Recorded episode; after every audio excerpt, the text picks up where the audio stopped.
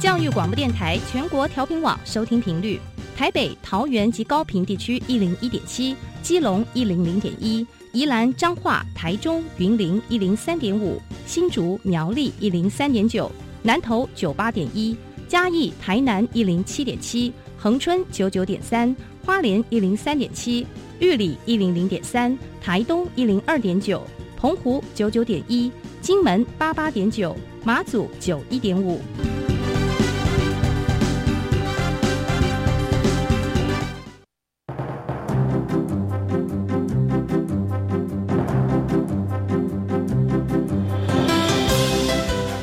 湾的教育要怎么做，才能使孩子面对未来的社会呢？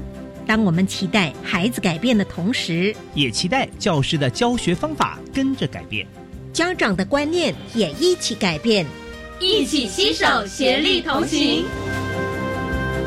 于林校长带您探索自发互动共好的十二年国教新课程，听见台湾教育的改变。欢迎收听《国教协作向前行》。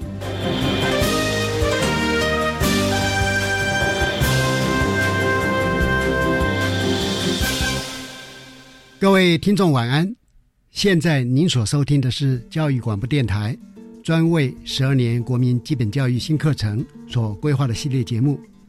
这个节目固定在每个星期三晚上六点零五分为您播出。我是节目主持人于林。今天的节目要为大家介绍的是，呃，新课纲里边校定必修跟多元选修的学校分享。我们今天非常荣幸，呃，能够邀请到。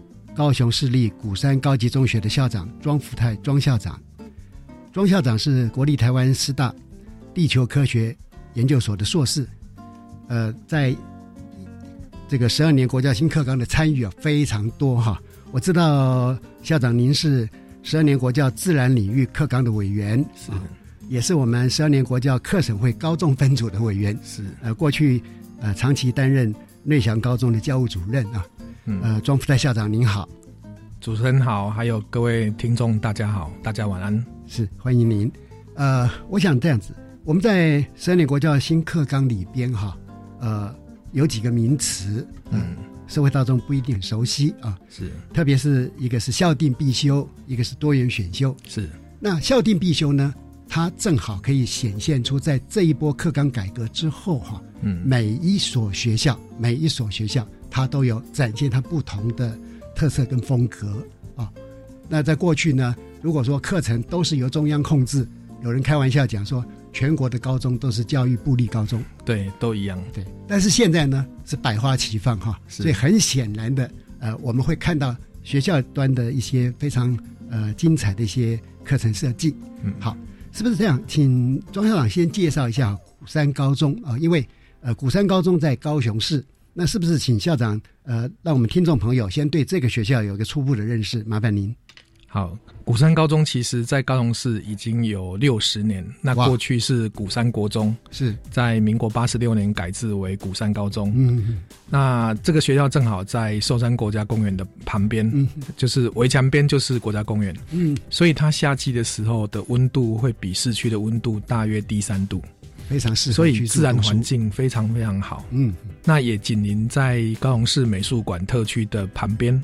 哇，那过去只是因为有铁道隔绝，那现在铁道已经地下化了，所以跟美术馆是融成一气的。嗯，那我们学校呢，目前每个年级有九个班，其中比较特殊的就是有一个美术班。那因为刚好在美术馆的旁边，所以这个美术学习的环境非常非常好。嗯，那另外还有一个就是体育班。这是国家非常重要的举重选手的培养的运动集成站。是，那最近这几年几乎南瓜国内主要赛事的高中团体的男女总冠军，几乎都是鼓山高中。是是是，为国家培养非常多的重要的选手。是，哎，那另外体育班还有拔河队。那这几年成绩也逐渐赶上了。那今年我们曾经代表国家到韩国去。参加水平杯的比赛，嗯，四胜一负。其实我们对的是成人队，哇，虽然我们是高中生，就是越级挑战。对对是，好的。呃，听起来哈，就是贵校哈，在一个非常好的环境，因为既符合生态的要求，又有美术馆这样的丰富的资源哈。对，我想对孩子的学习啊啊一定有很大的帮助啊。那么古山高中在新课纲的准备过程中哈，不知道校长你是如何着手的啊？特别面对老师还有面对家长，那您这边做了哪些的准备跟沟通？嗯哼，其实我觉得我们这一波的新课纲，整个教育部在推动方面，其实非常非常的有步调性。是。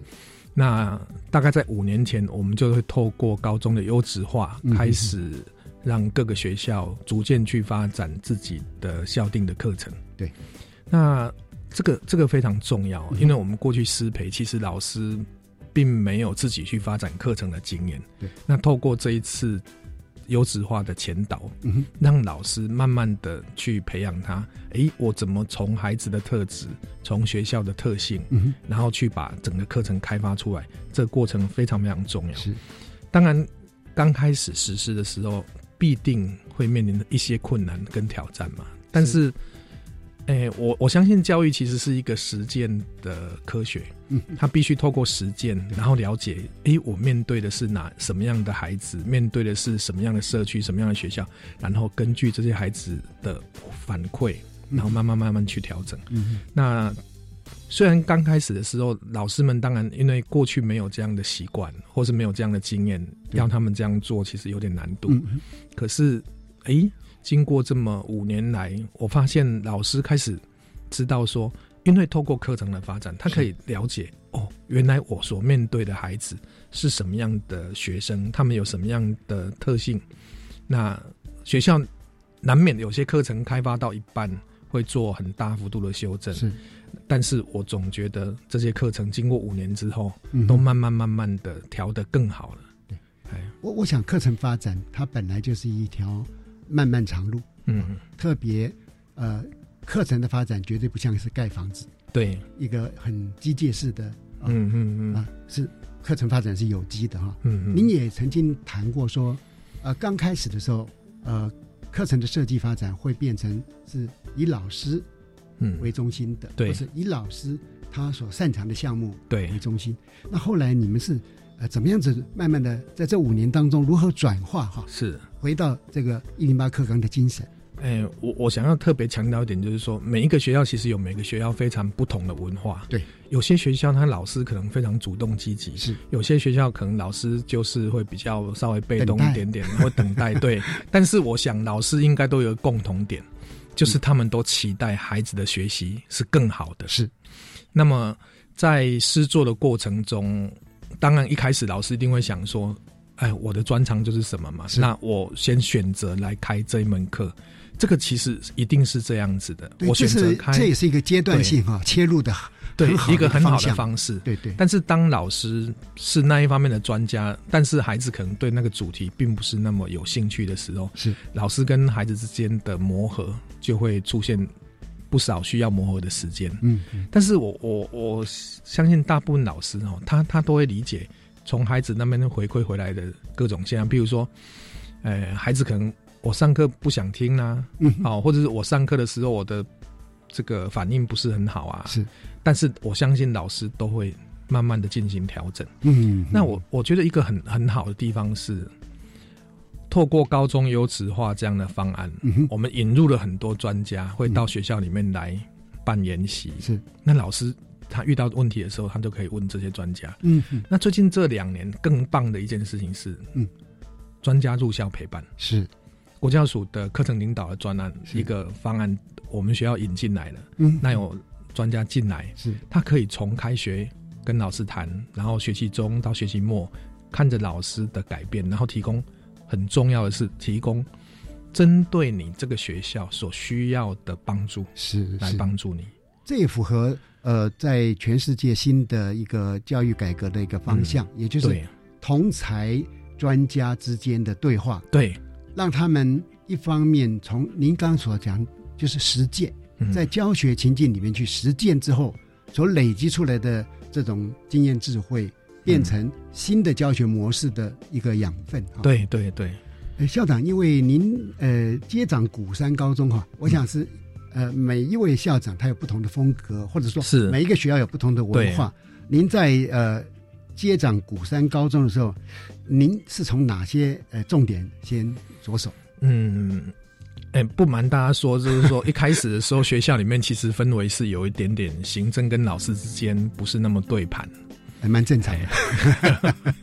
那我我我我自己事先有稍微了解，就是说要要去之前，其实是对这个学校已经做了很深的理解。是是是。那我觉得第一件事情很重要，就是建立安全跟信任。嗯嗯，让老师觉得说他所讲的话，或者说他在学校里面讨论的事情是安全的。是。然后所有的事情不是校长讲的就算了，他会听倾听老师的想法。嗯。那我我觉得经过这么一两年来，我们的老师已经很能够知道说。只要他愿意提出想法，是他其实是获得支持的。嗯嗯嗯，他如果想要做什么，他获得支持的。对，那他们就会愿意投入。是，那我感受到很明显的是，最近这两年，老师的投入程度已经比我自己想象的还要大。是，那这个当然很重要一点就是，哎，老师开始有信心，觉得说我我自己去开发课程。嗯。啊，我自己从学生那边回馈回来的这种各各式各样的想法，我可以把它转化成为我做出更好课程的养分。是，那就会让这个课程变得更好。那最近我们还是其实其实虽然说一零八已经开始实施了，但是我们正在做明年度的课程计划。是是。那在这个讨论里面，我就发现这个讨论比去年热烈太多了。太好了，因为老师们会从学生那边就是经过这么。一两个月的实践以后，啊，问题是不少哦，但是他们会愿意针对这些问题去改善。我想哈，校长刚刚的谈话内容啊，可以显现出校长对老师哈是充满的信任的。嗯哼。那当老师们提出一些构想的时候，您这边是不是也会呃，一方面刚刚讲做了一些专业的协助嘛？是不是也提供某些资源呐，或者呃类似大家一起来对话哈，共好。对，嗯，老老师们当然一定会遇到很多问题嘛，一定的。但是我我觉得很棒的一件事情是，不管是我们的市政府的教育局，嗯，他特别针对这次的新课纲有成立的一个辅导团，嗯，是十二年国教新课纲的一个团队，嗯嗯，那里面有非常多很棒的老师，嗯嗯，那我们就可以邀请他们过来跟老师们对谈。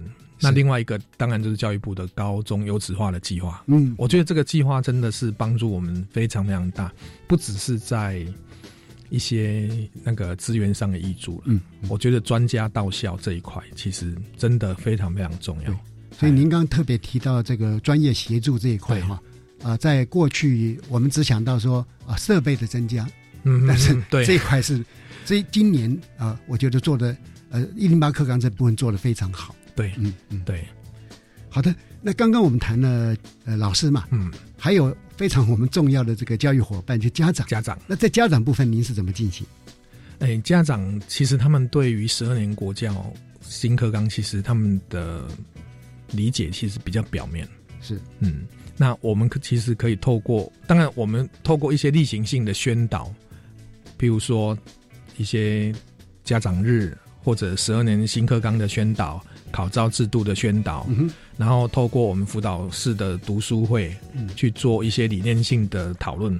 但是我觉得有一个东西还是蛮重要的，是就是让他们看见孩子的改变。嗯，这是最重要。对，所以我们在试行的过程中，其实我们做了一件非常重要的工作，就是当我们试行新课纲的班级，我们会比对他的月考的成绩的表现。嗯，结果呢？结果我们就发现，四型新课纲的班级，嗯，他的表现可能，我们我们有一个很很棒的地方，是譬如说他国文科，嗯嗯，从全校的平均值的最后，会跳到全校的第一，那这个家长就很容易看到孩子的改变。这个这种案例哈，嗯，我想不但在鼓山高中有啊，对，而且特别突出，可能全国的学校也都有。对，那这正好哈，呃。很多现场的老师或家长们，他会担心说：“哦，那我如果今天是做了一个新的课程，我尝试了新的教法，会不会影响孩子的学习表现？”可从您刚所举的例子，嗯，看起来是可以帮助很多家长跟社会大众来厘清这个价值。对，其实我觉得很重要一点就是说，新课纲其实我们还是必须要按照教育的理论来实施。是。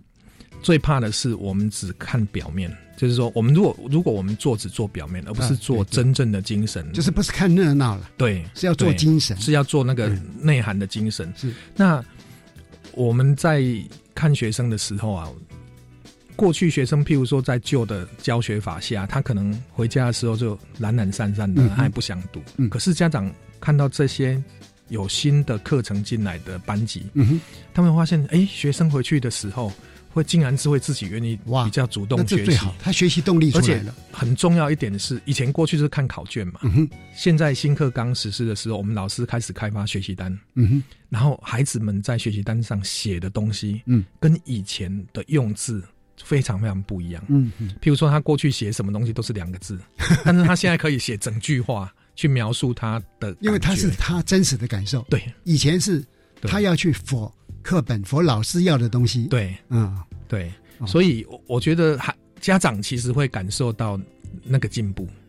嗯，然后我觉得我们今年国一新生的，就是增班哇，可能也来自于这个新课纲的实施。我觉得这可能哈，很多校长或者很多老师他们会担心的啊，就说。哎呦，我们如果说来试办新课纲，或者我们采用新的教学法，会不会影响我们孩子的升学成绩？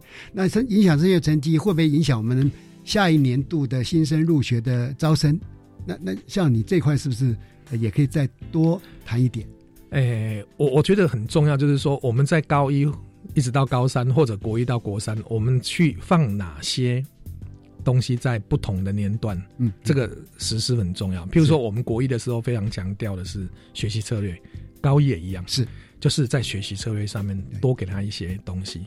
那孩子在高一或国一把学习策略学好，其实他在他会延伸到其他科目的学习，那自然而然就会把他整个学习的能力给带上来。可是我们过去就很少有机会可以教这些东西。其实过去哈，很多的学校跟老师很认真，对。他会从啊一年级或者国七，他就开始啊用国三，也就是九年级的那种方式去要求。对，事实上呢，这可能反而哈把知识搞得支离破碎。对，学习方法也没有得到。对，所以刚呃校长你们所采行的策略啊，是一个既能够让孩子有广泛的呃三面九项多元的学习，一方面呢，事实上在基本学历上面呢。不但是确保，还能有所提升，会提升。好，对。那刚刚我们对整个价值跟理念哈都已经谈过，是不是现在来讲一下哈？卫校在这个校定必修跟多元选修啊，是如何决定要开设这些课程或者开设那些课程？嗯嗯，我我想这个各个学校可能它的决定的方式不太一样。我我谈的当然是我们学校的经验。好，那我们高中部。在五年前就开始做，那一开始当然就是以老师的专长啊，或者老师的想法为主。是，那国中部大概是最近这两两年开始做。嗯哼，但是因为有了高中部的经验，我们国中部的做法跟最近我们正在讨论是不是要稍微调整一下高中部的课程，嗯，的做法，这个会有点不太一样。是。我我想，我们国中部的做法就是先找学生的特质，嗯哼，我们的学生到底有哪些优点，哪些缺点？嗯，这些缺点我们要怎么样去改变？是，哎，然后他们未来需要具备哪些？就是我这个学校可以培养的能力，还有我这个学校周边的社区。环境有哪些资源我们可以运用？我们先把这些大致上盘好了，然后就导出我们学校的学生的图像跟愿景，还有一些学生能力指标更细的。那这些学生能力指标就是用来对应未来的课程。那国中部是非常完整的把这个做完。那高中部老师其实有看到，哦，他们他们也也最近也正在想说，我们要不要再把我们内部的学生能力指标。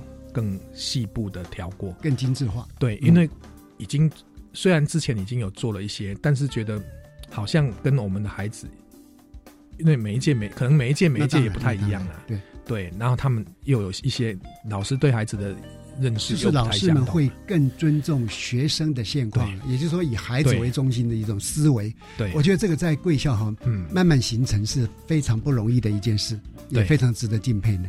哎。我我想应该就是说，如果如果老师大部分老师其实都关注孩子的，他们应该都会从孩子身上获得很多的想法。嗯，那如果老师好好的去把这一波的课纲的内容看过，嗯，他他其实会会会慢慢慢慢的调。嗯，哎，刚刚校长讲了一个很有趣的哈，嗯，就是如果老师们有把课纲看过，对 这一件事情，有我有时候嗯呃很很很认真的谈，就是说，哎，我们全国哈的老师们对于我们的课纲以及领纲，他所任教科目的领纲等等，有看过哈，恐怕不多了。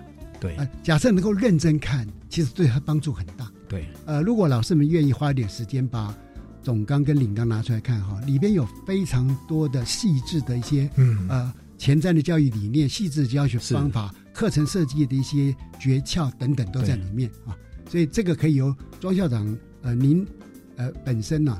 呃，参与的这么多哈，你会提到这一点，可见这个是真的有用的东西。其其实我们在暑假要开学前的备课日，嗯，我们有两天的备课日，我们的重点不在读领纲，而是教老师你怎么使用领纲。嗯嗯，就是把领纲的精神对呃条文转化到他的课程课程里面，教学方法对。教师现场。对对对，哇，就是教老师怎么用，嗯，用这个铃铛。对。哎，他们用过以后才知道，我不是一个条文一个条文去读它，对，而是我怎么去把这些我要的东西抽离、抽取出来，对，然后去转化成了我课程的内容。嗯，哎，他们经过这么一个讨论以后，就发现，经过转化以后的课程非常非常的有深度，对，而且真的能够让孩子很好的去学习，他会很学生会学起来会很有感觉。嗯嗯嗯。那接下来哈，是不是我们谈一下哈？嗯呃。贵校在校定必修的课程方面，哈，是呃有怎么样的科目，呃怎么样的课程？是这些课程又有哪些特点？是，其实我们学校的高中部的校定必修主要有两门课，一门叫阅读生根，嗯嗯，那这门课呢，主要由国文老师来开发。那当时的想法是。因为阅读理解这件事情，对于所有的科目都非常重要，所以国文老师就觉得说，他们应该在高一的时候先把阅读理解这件事情先做好。对，但是在做事情的过程中，我们的国文老师其实又发现了另外一件事情，是就不只是阅读理解，嗯，他的学习策略，尤其在认知的策略方面，嗯我们要怎么去导导入，所以。他们在阅读理解里面加了非常多的认知策略在里头，譬如说教他们怎么使用心智图啊，啊，教他们如何从文章里面去把这个关键字抽抽离出来，是这些东西。那过去实施的就试行有一年，那今年是全面的实施。哦，那比较好的地方是。我们是所有的国文老师，因为共同备课的关系，对，所以他们都可以针对自己的班级，嗯嗯嗯，就是我们同时会有不同的国文老师在上校定必修，是，哎，就不会因为有透过共同备课，因为有共同备课的话，可以让整个目标方向、教材内容啊，嗯，呃，评量的方式会得到整合，而且老师的智慧经验可以得到交流，这个很重要。其实学校里面最近这几年共同备课是。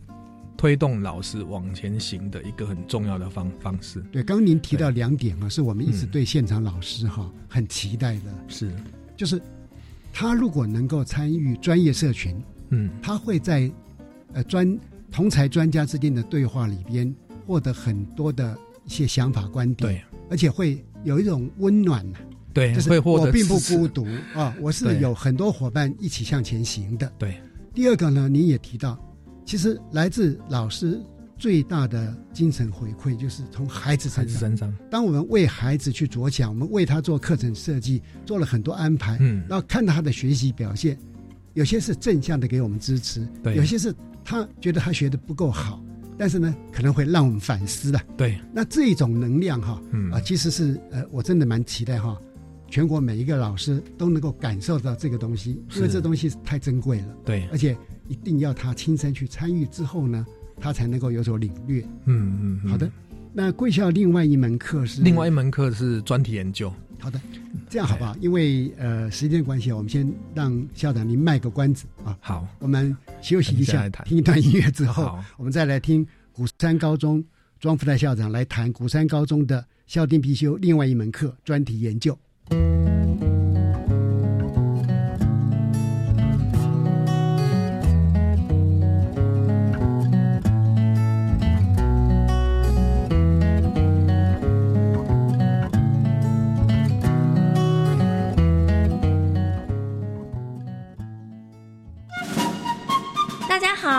我是遇见幸福幼儿园的节目主持人贤琴。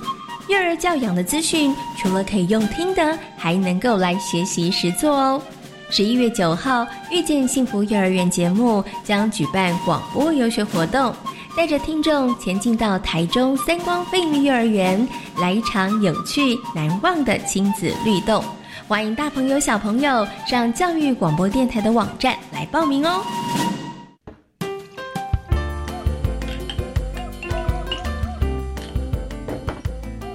妈妈，我们学校的教室最近改造嘞。哦，有什么不一样啊？啊，不都就是教室？才不一样呢！原本贴满东西的窗户跟墙都被打掉了，光线从窗外洒进来，我们的学校真漂亮啊！哇，真的啊！台湾进步喽！老师说，我们要在学校里找到各种跟美的关系。是啊，你们在校园里学习如何发现美。回家再跟我们分享惊喜哦！教育部校园美感环境教育再造计划，扩展孩子美感发现力的灵魂，帮学校打造不可复制、独一无二的校园环境。以上广告由教育部提供。大家好，我们是台湾学乐团，我们都在教育广播电台。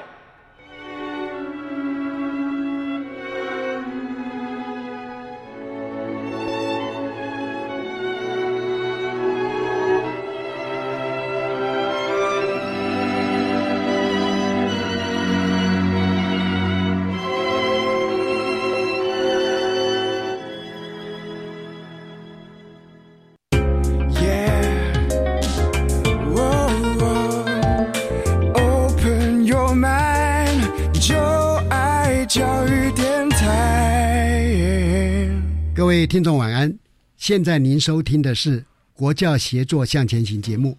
我们在现场访问的是高雄古山高中庄福泰校长哈。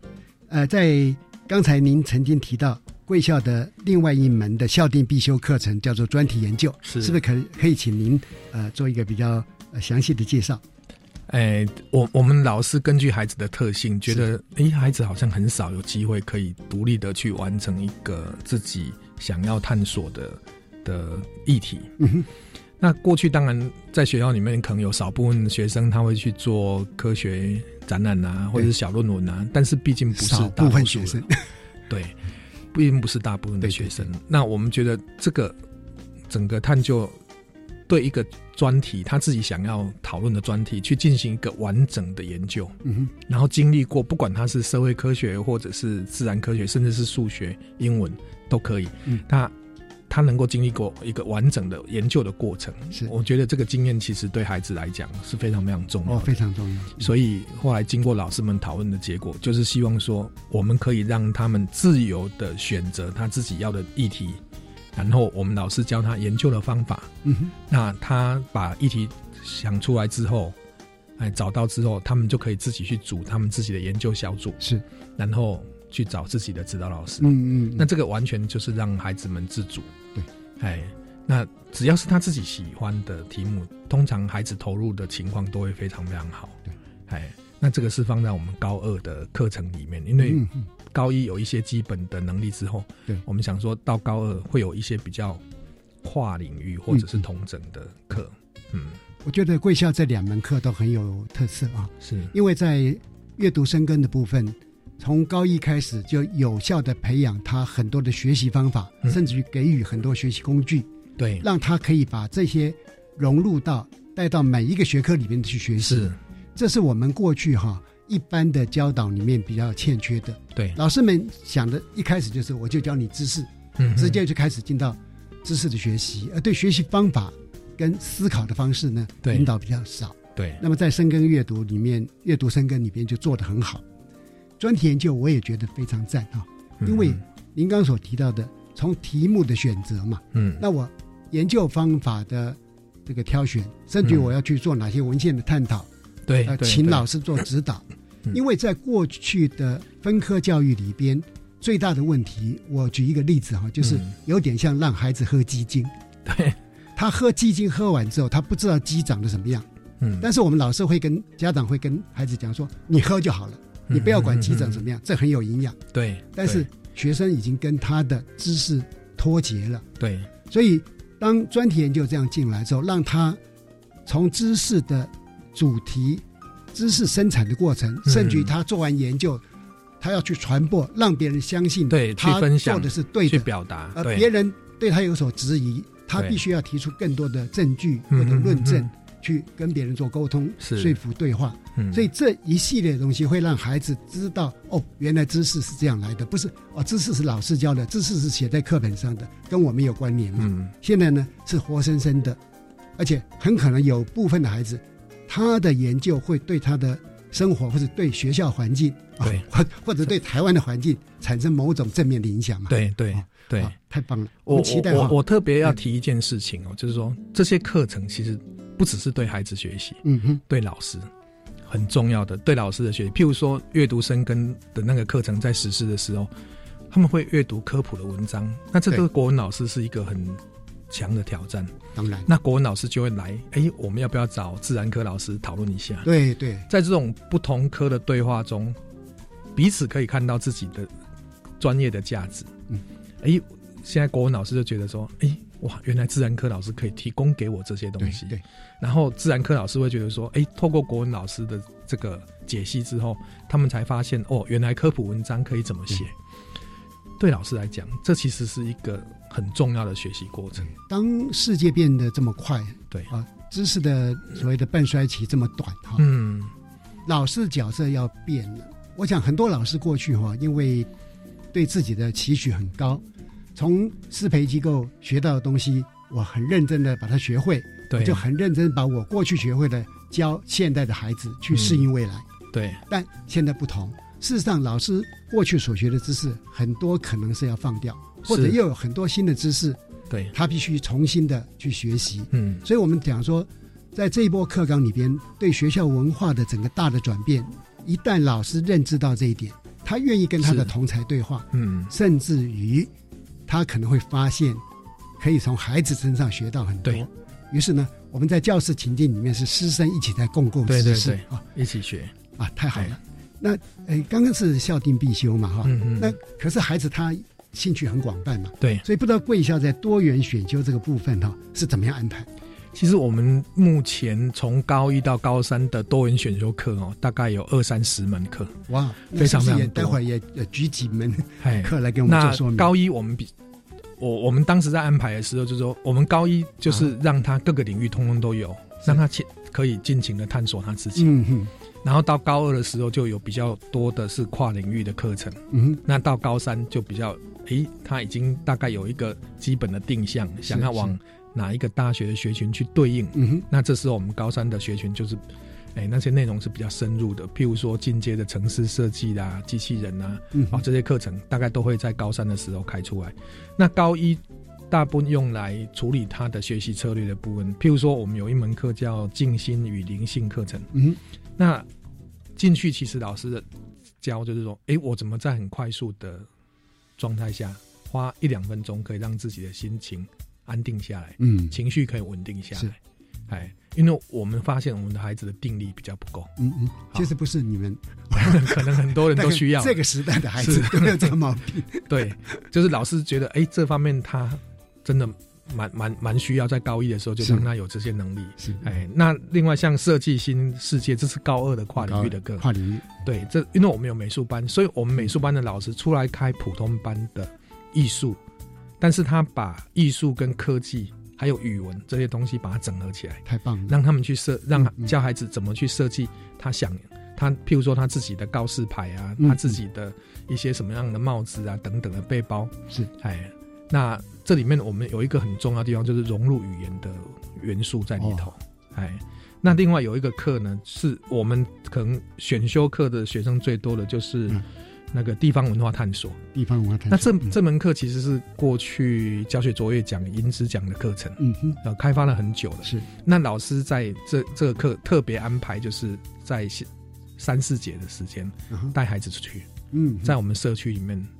跟着社区，因为我们鼓山地区其实过去虽然是水泥为主的，但是它有非常多的文化的对内容，那让孩子了解我们这个地方的文化是非常重要的。而比较棒的是，老师会把他在地理学上所学的方法，直接运用在这个真实情境里面。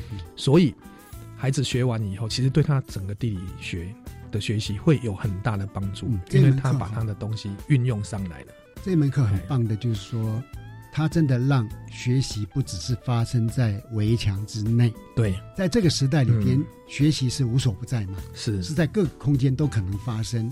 但这样的安排最少会让老师们也好，孩子们也好，他在学习的价值上面也会做一些调整啊。嗯，是不是再介绍几门？那另外有些课程，譬如说魔力声光电，就是声学、光学这些，哦，老师把它转化成为可以动手操作的，有点像实验课，但是又不是单纯的实验课，它是让孩子们探究的一个过程。那另外还有像科技领域老师会把。汽车科技系统模拟到他的城市里面，让孩子用很简单的元件可以去体会哦，原来未来的物联网会是什么样的现象？嗯，那这些都是非常实际操作的课。哇，哎，这个恐怕也是呃非常叫座了。对，哎，很叫座，是是是。嗯，好，那还有没有其他课程？哎，其实很多啦，但是我觉得我们在。经过这么两个月的实施以后，我们学校其实，在学生自主学习部分，我们有一个很很深入的检讨。是，因为像我们为了让孩子们在高一的时候可以探索自己，所以我们在弹性课程里面放了非常多的微课程。嗯，它可能只要六周就是一个一个一个主题，六周一个主题。是。那让孩子自由去选择，嗯，那当然他可以不断的去更换他上课的选择性会增加了，选择性会增加。可是，在上课的过程中，我们我们其实能能够提供的还是有限，但是孩子的想法是无限的，所以少数有选择自主学习的孩子，他觉得，哎，我很我我可以自己选择我自己的。校长是不是也可以就这一段？因为这一段是我们新课纲一个非常精彩的设计。是。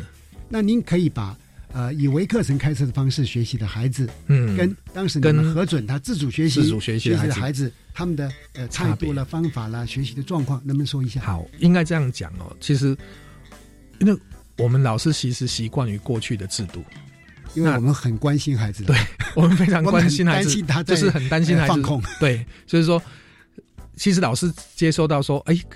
学校里面可以开自主学习这种课的时候，第一个想法是自主学习，那不就是让孩子自己做吗？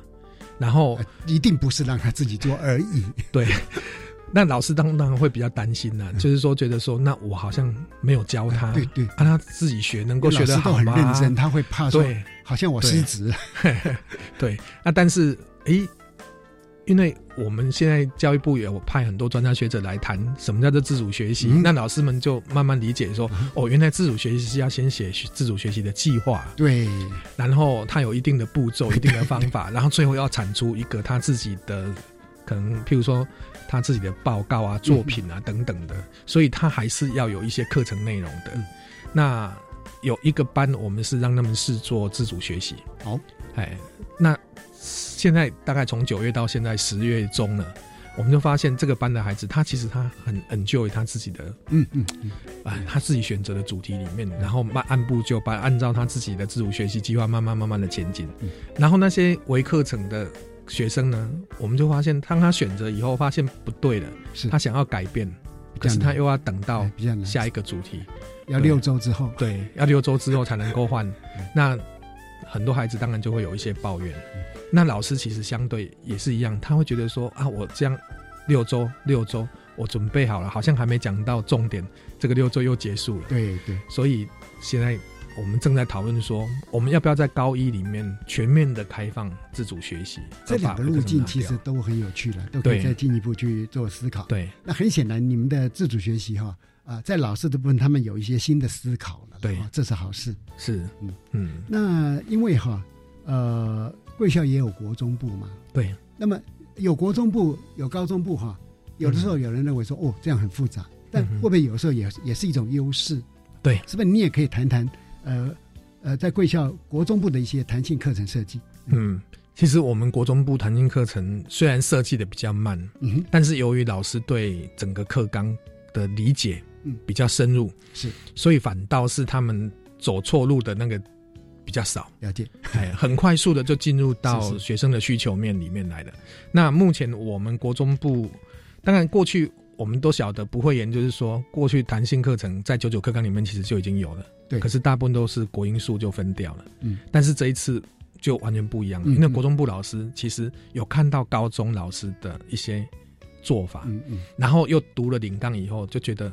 哎，我们是不是应该来试试看，让孩子们有不一样的学习？嗯哼，所以，我们国中部目前我们国一正在上的课，有包括一个就是鼓山的生活地图。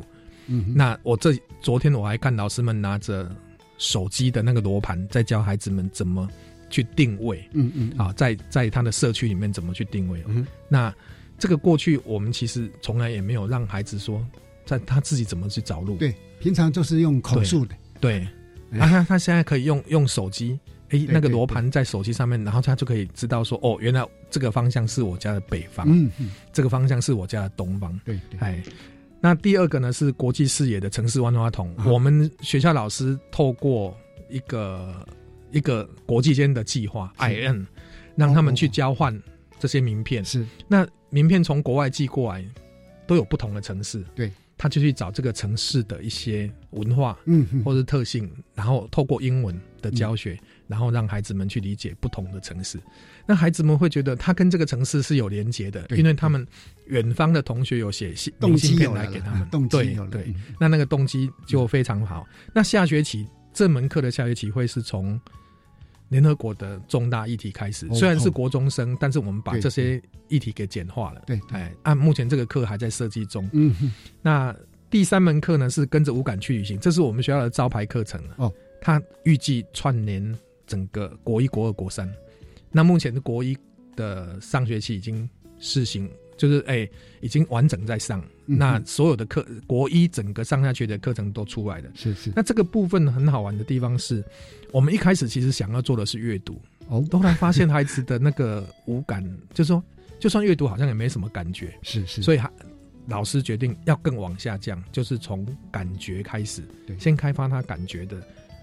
很很敏锐的，能够去感觉、去体会，然后再把它转换成为文字或者内容了。对，不然话是空的嘛。对，嗯，哎，那这个是非常非常棒的一门课，这是我们明年可能要来拿来角逐教学作业奖的一个重要的课程。先祝福。那还有一个就是生活数学，我们过去觉得生数学跟生活实在是差太远了啊，非常远。我是学数学的。数学老师都有这个困难，对，但是我们的老师还是很努力，想办法把这些数学把它结合起来。就是说，这个数学，数学其实是可以是一个语言，怎么用数学来描述它真实的世界？是，哎，这个还在努力中啊。那另外有一门课叫思考百百宝箱，这个其实是本来是从一门课叫专注力开始的，就是教孩子怎么专注。嗯，那现在呢是教他们怎么做。比较好的学习是，所以他的比原来的专注还要稍稍微扩大一点。是，那这个也是用在国中部的一年级，就是在学习策略的引导上面。哎，这样好，因为校长您参与这个新课纲非常久，事实上我也知道你有到各校去做演讲，同时有的时候是做跨县市的。是否可以就您参与新课纲这一段时间，你这些感受想法哈，很简单的跟我们讲？嗯，分享一下。好，诶，我想新课纲其实是一个整个我们的社会共同学习的一个过程。嗯哼，那过去我们过去以前实施课纲的时候，总是觉得说我一道命令下去，大家就整个反过来。但是这一次的新课纲的推动的步骤非常非常不一样。我觉得这一次推动比较到位，就是大家一面做一面。我们听起来好像说，哦，你一面在改，好像还在做，还在改。对，事实上，整个世界不可能没有改变。对，它最它事实上整个世世界的文化也都是一面在变，是永远的不变的。对，那这次新课纲很棒的地方就是做，然后看看有什么需要改变的，然后再改。那老师在透过这个过程也做了很好的学习。那我相信，如果这一波课纲实施十年之后，嗯，台湾的教教育。会非常非常不一样。好的，嗯，呃，今天非常谢谢庄福泰校长到我们节目现场我也希望说，您刚的预言，十年之后我们台湾的教育，甚至我们台湾会非常不一样。是，呃，今天感谢您，各位听众，《国教协作向前行》这个节目在每个星期三晚上六点零五分播出。下星期三将由本节目另一位主持人谢若兰老师为您服务。下一集我们为您介绍的是科学领域素养导向教学的模组、机构与结构的运用、创意凸轮玩具的介绍。欢迎您再次准时收听，晚安。接下来请收听伊人主持的课纲交流道。老师、同学、家长们请注意。关于十二年国教新课纲的疑难问题与解答，都在课纲交流道。欢迎来到课纲交流道，我是伊人。一百一十一学年度的大学申请入学管道。第一阶段学测采集将不超过百分之五十，这也意味着综合采集项目会占一定的比例。其中有一个很关键的点是记录了高中三年修课多元表现的学习历程资料，从一百零八学年度入学的高中生，诶，也就是今年的高一学生开始适用哦。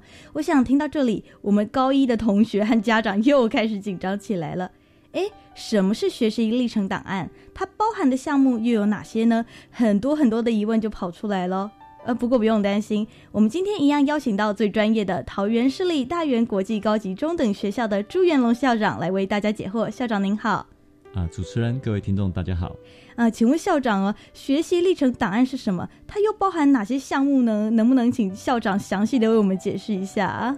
好，OK，在这次新课纲里面，我们配套措施一个非常关键的，也就是刚才所提到的学习历程档案。那它主要分成几个项目，第一个项目就是所谓的基本资料。嗯，那现在也都有。对啊，比如说身份别啦等等的讯息，嗯，都从基本资呃基本资料里面来。对。第二个就是所谓的休课记录，嗯，休课记录现在也有，就是成绩单。哦，对。但是这个成绩单呢，过去每个学校有自己学校的校务系统、行政系统产出一个成绩单出来，然后大家都是 PDF 送到了大学给大学看。嗯，大学因为这样，所以都变成是纸本或是。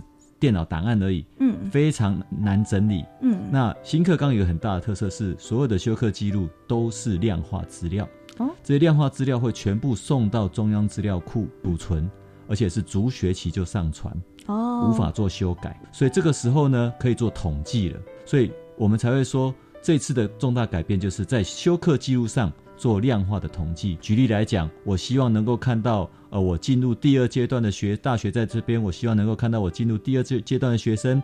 假设我的数学的课程的学习状况，那比如说我希望看到是校排名百分比。对，啪，系统就帮我跑出来了，我不用在那一页 一页翻，我不用在那一页一页找。这个其实是对大学来讲，我们是提供个友善的资料给他们，他们可以去解读哦，类似像这样。所以在修课记录上是所谓的量化资料。是。那相对于量化资料之外，就会有所谓的直性的资料。嗯，直性的资料是为了佐证量化资料，所以我们在修课记录之后，就会出现一个叫做课程学习成果。课程学习成果跟修课记录是完全对应的，你必须有修课的记录，你才能够用那个去累加你的课程学习成果。对，你这学期假设总共修了十二门课，嗯，你可以在这十二门课里面挑你想要上传的课程学习成果传上去。不能乱传，所以有些人以为说课程学习成果，我就是到外面去挖资料，比如说我自己 家里多做查什么资料来写上去，答案是不行的，必须要在课程里面学习的成果。嗯，所以它的名称就讲得很清楚，叫课程学习成果。哦，是，所以完全对接。嗯，所以你必须修了那个课，才能够上传那个课程学习成果。那另外还有一个执行资料，就在于说第四项就是多元表现。多元表现就是啊，如果跟课程无关的，我能不能呈现给大学看？也可以。所以第四项多元表现也是执行资料，但是它就跟课程比较没有关系。但虽然跟课程无关，我们还是希望它是在课业内的东西，在学校内的东西。嗯，不要一直疲于奔命跑到外面去学东西，比如说跑到补习班啊，或参加什么大学营队去累积那些资料，其实是不需要的。嗯，所以我们在多元表现里面，我们比如说累积了那个。自主学习的成果啦，然后还有就是竞赛的表现啦，校内竞赛哦，哦校内外都可以，还有检定啦、干部啦、社团都是在多元表现里面这个向度去呈现。所以总共分成基本资料、修课记录、课程学习成果以及多元表现这个四个项目。呃，像是假如说课程学习成果，就是假如说我选了可能跟英文有关的，我才能够去把我跟英文有关的东西上传上去，而不能说，哎，我根本就没有选这个课，然后就把它传上去这样子。对，这是也一个也有一个很大的关键。我们在这套设计里面，为了重建社会的信任，所以我们除了课程学习成果让学生上传之外，我们还严格要求一件事情：授课老师必须点选认证。哦，高中老师要负起这个责任，嗯，让告诉大学这真的是我的课，对，所产生的课程学习成果，嗯，而且是课内的学习成果，不会是说他的爸爸妈妈或他的亲戚朋友帮他做了一个东西 上传上来，或是他的补习班买了一个东西上传出来，这个我们都严格要求高中老师不应该点选给予认证，这是我们的专业表现，所以必须要做好这件事情，这样就很有认真性。对对对。对，了解了学习历程档案以及它包含的项目后，即使再想请教朱校长，哎，最。重要最关键的是哪几项？它的重要性又是什么呢？呃，相对于我们现况的所谓大学的备审资料，它可能是呃临时才去找出来的。对对对，就到了高三下学期才把过去东西挖一挖，然后把它整理出来，就没有目的性的就丢给大学看。对，那我们是希望学生能够在课程修的过程中，就去想清楚我未来想要呈现什么给大学看。嗯。所以新课纲里面非常关键，是高一就要学会适性的探索，高二、高三就要定向深根下去，让学生生根之后才会能力会提升。所以他必须赶快定向好，我大概要的是哪几个学群，我不一定是哪几个科系，嗯，但是我哪几个学群是我比较想要的，我要针对那几个学群。开始训练我的能力，累积我的资料，嗯，所以在课程学习成果跟多元表现上都会比较有方向性。那大学未来也会比较看到是这个资料是对准我而来的，对对对，而不是与我无关的。我曾经有听到一个演讲，那个财经系的教授听到的学生的来面试的时候是要弹小提琴的。差太多，所以就会觉得 啊，你的能力与我无关，对啊，这没有对焦，所以我们要训练学生学会对焦。嗯，另外刚才讲到关键的项目，其实不管是课程学习成果跟多元表现。都是非常棒的直性资料。嗯，过去我们台湾太强调量化资料，对，比数字、比排名，就赶快筛选学生。对，那个数字到底代不代表能力，不见得。嗯，那国外非常强调直性资料，我们也是希望学生学会把你的资料写成一篇故事，所以我们叫做学习历程的反思。我们在学习过程中非常关键，是我学了什么东西，我要知道我为什么学它，以及我真正学会了什么。我要写出来，嗯，然后我要把它串成一个故事，说给大学教授们听。那这个叙事能力是未来社会需要的，对。所以我们现在在学校培养学生能力，是对照未来社会的需要。而不是只是让他考上大学，对，这个是我们教育理念不太一样的地方。嗯，这是非常重要哎。我想每个学校重视的，一定也是这位成交学习历程档案学生本身所具备的能力啊。如何展现个人的兴趣与能力是最重要的，否则只是交出一份制式的学习历程档案，完全看不出个人的能力与特色，那想必这份资料也会沦为照本宣科，失去学习历程档案应有的意义。如何透过学习历程档案来传达自己拥有的能力和展现自己三年来所学是非常重要的。非常感谢朱校长为我们的解答，谢谢校长，谢谢，也感谢所有听众朋友的收听。我是伊人，课刚交流到，我们下周再见喽，拜拜，拜拜。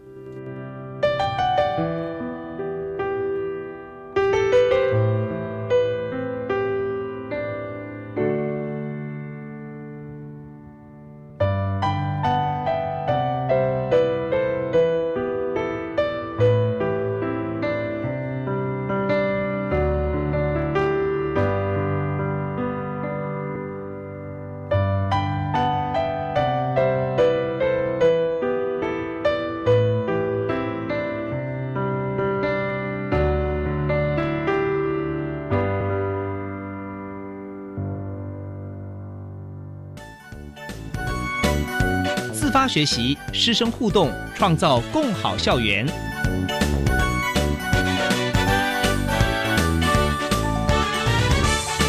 国教协作向前行节目由教育部提供。